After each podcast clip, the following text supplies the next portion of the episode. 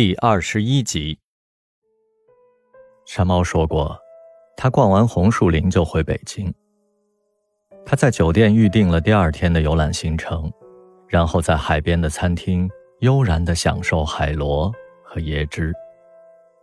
也许，那个傍晚的海水正蓝，云霞太美。青春是用来挥霍的，身体是用来享乐的。他突发奇想。租来个皮艇，独自下海了。而现在，山猫这未尽的行程，就要由云豹来完成了。云豹以为红树林，就像北京秋天时香山的红叶。而向导开着小破车，带他来到一条大河的码头。放眼望去，一片翠绿，河岸生长着茂盛的原始森林。向导是个质朴的印尼小伙子，中文讲得不错。他的爷爷是福建人，当年迫于生计南渡到印尼小岛。小伙子出生在红树林，二十多年来从没离开过这条全长六点八公里的大河，而这条河有个美丽的名字——思梦河。云豹问他，想不想去福建寻根？他腼腆的摇头笑了，说：“他的根在水里。”向导带他上了一艘停靠在河畔的白色快艇，座椅上的橘色救生衣让人触目惊心。一个本地模样的男人从树下起身走来，轻快地跳上快艇。向导叽里哇啦地跟他说了几句印尼语，转头告诉云豹：“这是船长。”船长冲他咧开一口白牙，笑了笑。他握住方向盘，刚要发动快艇，向导却突然示意他稍等。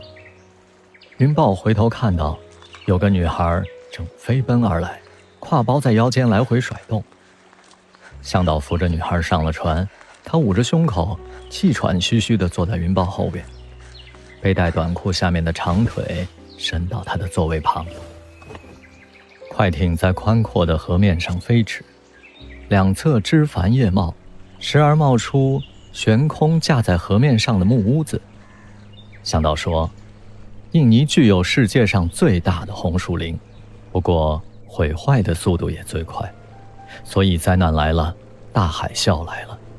因为二十年间，印尼的红树林被砍伐了近三分之一，而红树林是海洋和陆地间的天然屏障啊。”行驶二十分钟后，河道明显变窄，丛林变得越来越密，交错盘绕的树根好像龙蛇盘踞在碧水中。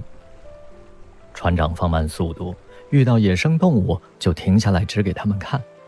河里有蜥蜴，树上有翠鸟和紫鹿，还有一只面孔黝黑、冰毛雪白的小猴子从树梢间越过。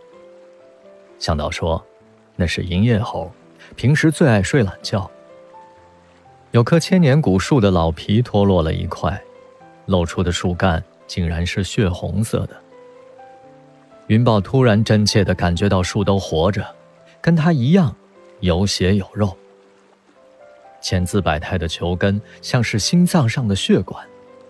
他相信，如果山猫看到这神奇的景象，必然十分欢喜，说不定。会写出一首歌来。坐在云豹后面的那个女孩一直在拍照，她嚼着口香糖，微微有点兜齿，下巴长而尖。当她竖起手机嘟嘴自拍时，云豹冲她打了个响指，指指她头顶上方。她仰头望了又望，发现一条深绿色的小蛇吊在枝头，正缓慢地卷起尾巴。他惊叫一声，跳到云豹身边，靠紧了他的肩膀。向导笑道：“别怕，这种蛇没毒，也不会轻易伤人。”我叫克莱尔。他冲云豹眨眨眼。这是一个注定被他遗忘的名字。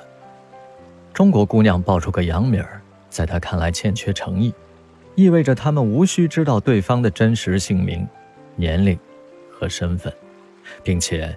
没有长远交往的必要。一个失落的男人和一个寂寞的女人上了这同一条贼船，这就够了。谁在乎明天呢？